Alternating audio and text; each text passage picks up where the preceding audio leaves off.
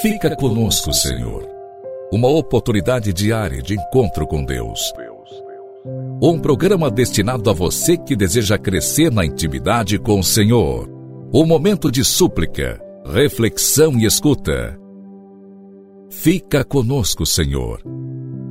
Apresentação: Padre Gilson Jardine.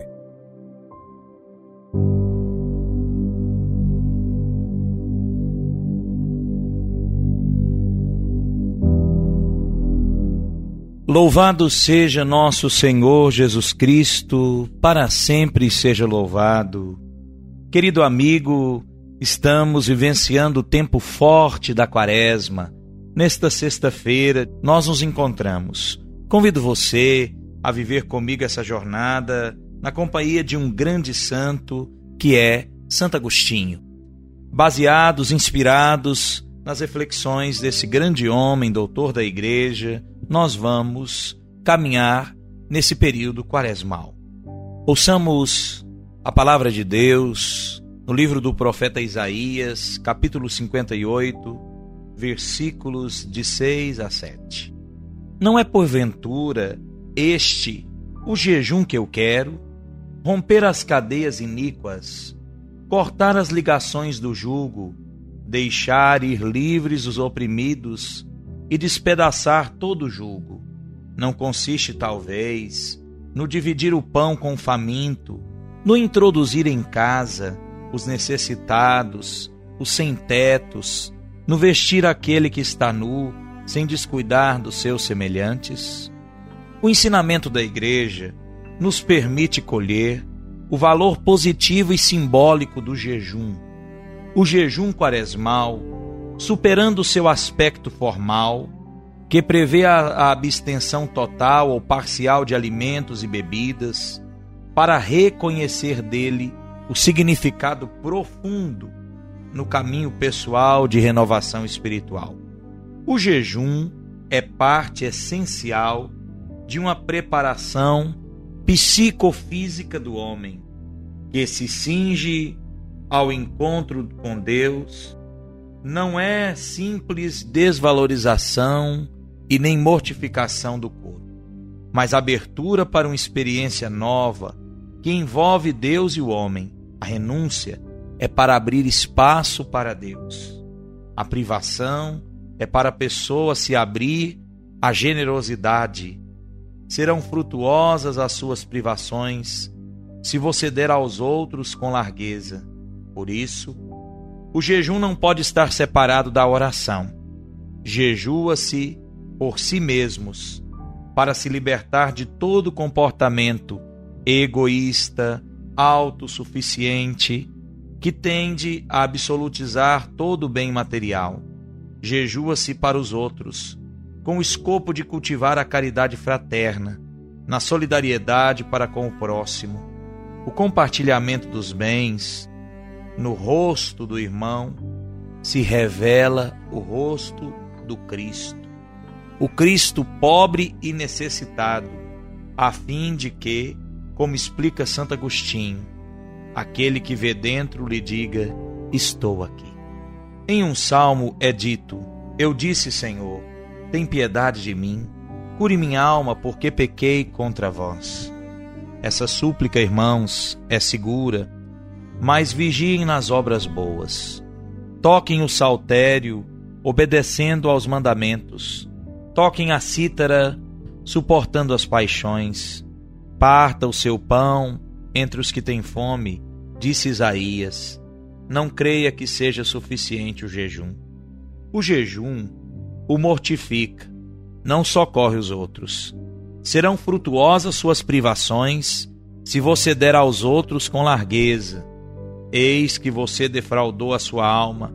A quem dará o que você tirou de si mesmo? Onde você colocará o que negou a si mesmo? O almoço que nós hoje interrompemos, a quantos pobres poderia saciar? O seu jejum deve ser esse. Enquanto alguém se serve do alimento, alegre-se por se nutrir com a oração, pela qual você será ouvido. Isaías de fato continua: Enquanto ainda você fala, eu lhe direi: Eis que estou aqui. se você partilhar de bom grado o pão a quem tem fome, porque costumeiramente isso é feito com tristeza e reclamando, para evitar a chateação daquele que pede, não para restaurar as forças de quem tem necessidade. Mas Deus ama quem dá com alegria. Se você tiver dado pão com tristeza, perdeu o pão e perdeu o mérito. Faça, portanto, isso de bom grado, a fim de que aquele que vê dentro, enquanto você ainda está falando, lhe diga: Eis que estou aqui. Com tanta rapidez são acolhidas as orações daqueles que praticam o bem. Essa é a justiça do homem nessa vida: o jejum, a esmola e a oração. Você quer sua oração voando para Deus? Dê-lhe duas asas, o jejum e a esmola. Assim, nos encontre e descubra muito tranquilos a luz de Deus e a verdade de Deus quando vier para nos libertar da morte, aquele que já veio para sofrer a morte por nós. Amém. Eis o comentário ao Salmo 42 do nosso querido Santo Agostinho de Pona. Que a graça de Deus nos permita, querido irmão, viver bem esse tempo quaresmal. Quando um cristão acolhe outro cristão, os membros servem aos membros e a cabeça que é Cristo ela se alegra com isso e conta como dando a si mesmo aquilo que se dá a um membro seu. Nessa terra, seja nutrido Cristo faminto, sedento receba bebida, nu seja revestido, estrangeiro seja acolhido, doente seja visitado. Isso é necessário durante a viagem. Assim, se deve viver nesse exílio, onde Cristo é necessitado, é necessitado nos seus, rico de todas as coisas em si mesmo. Acolhamos, cuidemos do Cristo, que vive naqueles que estão ao nosso lado. Rezemos juntos com toda a fé, pedindo ao Senhor a graça de viver bem esse tempo quaresmal, crendo que Deus mesmo nos ajuda a bem viver esse tempo santo.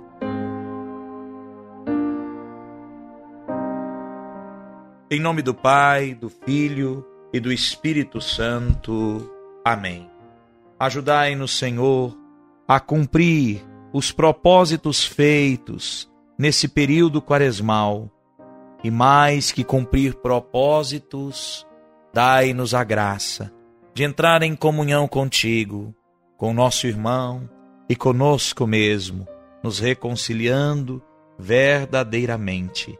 Que a tua palavra nos conduza durante todos os dias desse retiro quaresmal, com o jejum, a oração e a caridade operosa, unida à penitência, esperamos a vida nova na Páscoa do Senhor. Amém. A você, minha bênção, desejo que possamos novamente nos encontrar na próxima segunda-feira. Um forte abraço, um abençoado fim de semana, um bom domingo não deixe de rezar.